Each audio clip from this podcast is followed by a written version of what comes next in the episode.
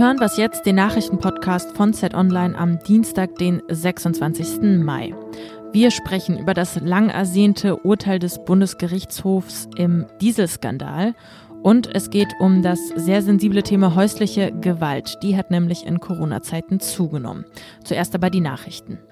Im Missbrauchsfall Bergisch Gladbach wird heute das erste Urteil gegen einen 27-jährigen Mann erwartet. Der Mann ist wegen des sexuellen Missbrauchs von Kindern in über 30 Fällen angeklagt. Er soll unter anderem seine leibliche Tochter sowie den Stiefsohn missbraucht haben. Darüber hinaus wirft ihm die Staatsanwaltschaft die Herstellung von kinderpornografischer Schriften vor, sowie die Verabredung zum schweren sexuellen Missbrauch. Die Ermittlungen hatten vergangenen Oktober in Bergisch Gladbach begonnen und erstrecken sich mittlerweile auf sämtliche Bundesländer. Ermittler werten seit Monaten riesige Datenmengen aus und versuchen weitere Täter und Opfer zu finden. Allein in NRW gibt es über 20 Verdächtige. Wie kann sich die EU wirtschaftlich und gesellschaftlich von den Folgen der Corona-Pandemie erholen? Darüber sprechen heute die EU-Europaministerinnen und Minister. Thema der Gespräche sollen auch die Fortschritte sein, die bei der Koordinierung der schrittweisen Lockerung der Maßnahmen im Zusammenhang mit der Covid-19-Krise erzielt wurden. Redaktionsschluss für diesen Podcast ist 5 Uhr.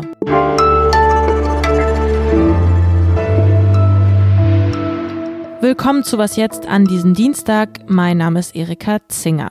Mehr als vier Jahre nachdem der Abgasskandal bekannt wurde, ist nun entschieden worden. VW muss betrogene Käuferinnen und Käufer entschädigen. Das hat der Bundesgerichtshof am Montag geurteilt. Käuferinnen und Käufer haben also grundsätzlich Anspruch auf eine Erstattung des Kaufpreises. Allerdings wird eine Pauschale für die bereits gefahrenen Kilometer abgezogen. Ja, der Urteilsbruch, der hat es wirklich in sich. Da heißt es, nicht nur sei das Verhalten des Konzerns rechtlich als sittenwidrig zu klassifizieren, der Betrug basiere auch auf einer strategischen Unternehmensentscheidung von arglistiger Täuschung ist sogar die Rede. Für viele Verbraucherinnen und Verbraucher ist das ein wichtiges und gutes Urteil. An Volkswagen gerichtet ein ganz klares Zeichen. Über das BGH-Urteil will ich jetzt mit meinem Kollegen Sören Götz aus dem Wirtschaftsressort sprechen. Hi Sören. Hallo Erika. Wem hilft denn das Urteil jetzt konkret und wem aber auch gar nicht? Also ganz direkt hilft es erstmal nur dem Kläger. Das ist dieser Mann, der einen gebrauchten VW Charan gekauft hat. Der kann sich jetzt ähm, den Kaufpreis abzüglich dieser Nutzungsprämie zurückholen, wenn er sein Auto zurückgibt. Es hat aber natürlich auch Signalwirkungen auf äh, alle offenen Prozesse im Dieselskandal, weil sich die Gerichte meistens am BGH orientieren. Das BGH-Urteil ist da ziemlich klar. Ähm, wer klagt, ähm, der hat deshalb ganz gute Aussichten auf Schadensersatz. Es hilft aber nicht den Dieselfahrerinnen und Dieselfahrer, die schon einem Vergleich mit VW zugestimmt haben, sei das die selbst geklagt haben und dann im Ver Vergleich zugestimmt haben, oder auch den äh, mehr als 240.000 äh, Menschen, die im Rahmen der Musterfeststellungsklage einem Vergleich mit VW zugestimmt haben. Hm. Das BGH-Urteil, das wurde ja wirklich lange erwartet und es ist schon auch richtungsweisend. Eine Kritik lautet jetzt aber trotzdem, dass mit dem Urteil auch eine ganz gezielte Taktik von VW aufgegangen ist. Was hat es denn damit auf sich? Ja, der Dieselskandal ist ja schon seit fast fünf Jahren jetzt bekannt, aber trotzdem gab es bisher kein Grundsatzurteil. Das hat sich jetzt mit dem ähm, BGH-Urteil geändert. Ja, VW hat bisher immer wieder Vergleiche mit Klägerinnen äh, geschlossen, bei denen mutmaßlich sehr viel Geld dafür geflossen ist, damit das Verfahren eben beiseite gelegt wurde und nicht irgendwann von dem BGH landet und es eine höchstrichterliche Entscheidung gibt. Also insofern äh, können vor allem die VW-Kunden jetzt diesem Käufer aus Rheinland-Pfalz dankbar sein, dass das jetzt mal bis zur letzten Instanz einer durchgezogen hat mhm. und äh, die jetzt wissen, woran sie sind. Das heißt, VW hat das auch so eigentlich gezielt ein bisschen hinausgezögert, das ganze Prozedere. Ja, verschleppt könnte man vielleicht sagen, weil mhm. die natürlich kein Interesse daran hatten, dass und auch nach wie vor kein Interesse daran haben, dass die Kunden wissen, welche Urteile sind wie ausgegangen, was kann ich mir erhoffen, wenn ich jetzt klage und das auch, auch wirklich durchziehe. Und solange die das nicht wissen, kann VW ihnen Vergleichszahlungen anbieten und die können nicht so ganz einordnen, ist es jetzt viel, ist es jetzt wenig, würde ich vielleicht bei einem Urteil mehr oder weniger bekommen. Wie geht es denn jetzt aber nach dem Urteil weiter? Kann man jetzt sagen, Dieselskandal vom Tisch äh, aufgearbeitet? Ja, sicherlich noch nicht ganz. Also da wird es in nächster Zeit weitere Urteile geben. Ähm, das ist jetzt nur ein spezieller Fall, der da verhandelt wurde. Und es gibt Fälle, die sind nochmal anders gelagert. Also wo zum Beispiel Leute ein Auto gekauft haben, nachdem der Dieselskandal schon bekannt war. Da muss dann wieder anders entschieden werden. Äh, VW will jetzt den verbleibenden Klägern, die ähm, noch in Einzelverfahren gegen VW klagen, ähm, eine Entschädigung anbieten, um die Prozesse abzukürzen dahinter steckt natürlich auch mal wieder das Kalkül, dass möglichst wenig Urteile fallen sollen. Also da wird es äh, noch einige interessante Urteile geben, äh, die sich dann mit konkreten Fällen befassen. Aber das Grundsatzurteil ist jetzt erstmal gefällt und das ist für ähm, die Verbraucher sicherlich eine gute Nachricht. Vielen Dank dir, Sören.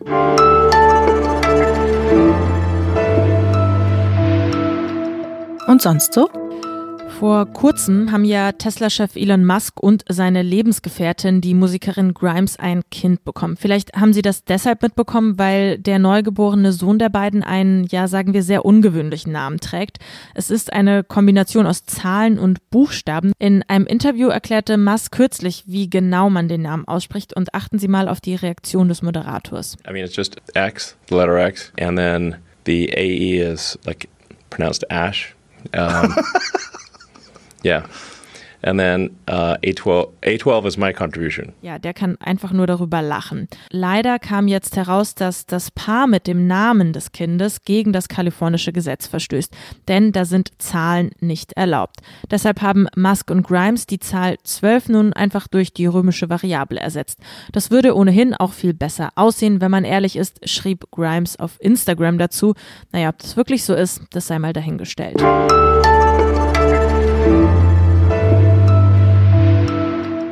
Corona ist nicht nur als Virus gefährlich. Die Pandemie, die durch das Virus ausgelöst ist, die führt zu Arbeitslosigkeit, Zukunftsangst, beengten Verhältnissen. Und die wiederum können zu einem erhöhten Risiko von Gewalt im eigenen Zuhause führen. Und schon im April hat deshalb auch UN-Generalsekretär Antonio Guterres vor einem weltweiten Anstieg von häuslicher Gewalt gegen Frauen und Mädchen gewarnt. Zu Beginn der Ausgangsbeschränkungen warnten auch Hilfsorganisationen in Deutschland, aber auch weltweit, dass sie mehr Hilferufe von Frauen und Kindern empfangen werden. Andere fürchteten eine extrem hohe Dunkelziffer. Christian Part ist bei mir am Telefon. Er ist freier Autor für Z Online und mit ihm möchte ich jetzt darüber sprechen. Hallo Christian. Hallo. Am 16. März, wir erinnern uns zurück, da hat Bundeskanzlerin Angela Merkel ja den Lockdown für Deutschland angekündigt. Und von da an hat man eigentlich viele ExpertInnen gehört, die warnten, dass die häusliche Gewalt stark ansteigen würde. Kann man denn jetzt nach ein paar Monaten sagen, dass die Fallzahlen das auch bestätigen? Nun, es ist ein diffuses Bild, was gezeichnet wird durch die Zahlen. Ähm, die Behörden selbst melden rückläufige Zahlen. Das heißt, sowohl die Jugendämter als auch die Polizeibehörden sagen, dass sie deutlich weniger Meldungen bekommen haben zum Thema häusliche Gewalt. Es gibt allerdings auch eine Erklärung dafür, und zwar, dass die normalen Frühwarnsysteme, wie zum Beispiel in Kitas und in Schulen, so Schulsozialarbeiter, denen eben auch häusliche Gewalt auffällt durch blaue Flecken am Körper mhm. des Kindes, dass diese Frühwarnsysteme jetzt weggefallen sind während des äh, Lockdowns und deswegen auch die geringen Zahlen zustande gekommen sind. Wir mhm. reden hier um einen Rückgang teilweise von bis zu 40 Prozent ähm, bei den Polizeibehörden, beispielsweise in Hamburg und Köln. Hm. Du hast ja unter anderem mit einer Psychologin gesprochen, die auch nebenbei noch als Beraterin für ja quasi Jugendliche in Not arbeitet. Was hat die denn jetzt aus dieser Zeit des Lockdowns berichtet? Da ist es genau ähm, andersherum. Das heißt, die Zahlen sind dort äh, sehr stark gestiegen. Es haben sich sehr viele, 40 Prozent mehr Jugendliche gemeldet, anonym und haben von Problemen zu Hause berichtet, aufgrund beengter Verhältnisse, Streit mit den Eltern. Ähm, und äh, dadurch auch ja, eskalierende Gewalt im Zuhause. Das heißt, ähm, es gab da vielerorts Gewalterfahrungen. Für viele Jugendliche war es auch das erste Mal, dass sie in dieser Zeit jetzt auch Gewalt erfahren haben. Du hast es schon angesprochen, die Frühwarnsysteme, die sind jetzt äh, weggebrochen. Ich frage mich, ob diese Pandemie, diese Krise vielleicht auch Strukturen offengelegt hat, die schlichtweg fehlen, um da präventiv besser gegen Gewalt vorgehen zu können. Ich würde sagen, es ist ein bisschen wie beim Homeschooling. Das heißt, man hat jetzt erstmal gemerkt, was passiert eigentlich, wenn wir keine andere Form als des Präsenzunterrichts haben. Und so ist ähnlich ist es auch bei der, bei der Gewalt. Man hat ähm, mhm. dadurch, dass diese Frühwarnsysteme wegfallen, festgestellt, dass es keine anderen Möglichkeiten gibt, eigentlich jetzt der sehr engmaschigen Kontaktaufnahme oder des Kontakthaltens überhaupt. Und ich glaube, das ähm, ist ein sehr großes Problem, das offengelegt worden ist. Und ich glaube, hier muss man nach Strukturen suchen, wie man auch in solchen Fällen es schaffen kann, den Kontakt zu halten. Das sind auch datenschutzrechtliche Bedenken gewesen. Viele Beratungsstellen haben gesagt, wir hätten gerne per Video versucht, mit den Eltern und mit den Kindern zu sprechen. Das ging aus datenschutzrechtlichen Gründen beispielsweise nicht. Und äh, das sind sicherlich Dinge, an denen man auch in Zukunft arbeiten muss. Jetzt werden die strikten Corona-Maßnahmen langsam schrittweise gelockert. Kann man denn auch darauf hoffen, dass mit diesen Lockerungen auch ja häusliche Gewalt in Familien abnimmt? Was Beratungsstellen wie zum Beispiel der Kinderschutzbund eigentlich immer betonen ist, Gewalt ist immer da. Sie war vorher mhm. da und sie wird auch jetzt bleiben. Die Fälle, die jetzt in, während der Corona-Zeit nicht gemeldet worden sind, da geht man davon aus, dass diese Fälle im Grunde jetzt langsam bei diesen Beratungsstellen bzw. bei den Jugendämtern landen. Und dass diese Familien auch dann verordnet durch das Jugendamt bei den Beratungsstellen Hilfe in Anspruch nehmen müssen oder auch von sich aus wollen. Das wird man dann sehen. Aber die Beratungsstellen gehen davon aus, dass sie steigende Zahlen haben werden. Danke dir, Christian. Sehr gerne.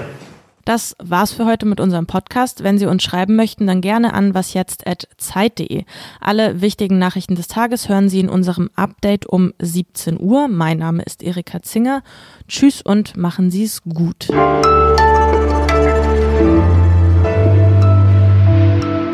Erst nochmal gelesen, die Vereinten Nationen, die sprechen von einer globalen Schattenpandemie, also in Bezug auf Frauen und Mädchen in der Corona-Krise. Da geht es ja auch häufig um das Thema, nicht nur das Thema Gewalt, sondern auch das Thema Missbrauch. Und der Missbrauchsbeauftragte der Bundesregierung, der äh, Herr Röhrig, hatte er auch erst kürzlich in einer gemeinsamen Pressekonferenz mit dem BKA ja auch ebenfalls von einer Pandemie gesprochen in Bezug auf den Missbrauch.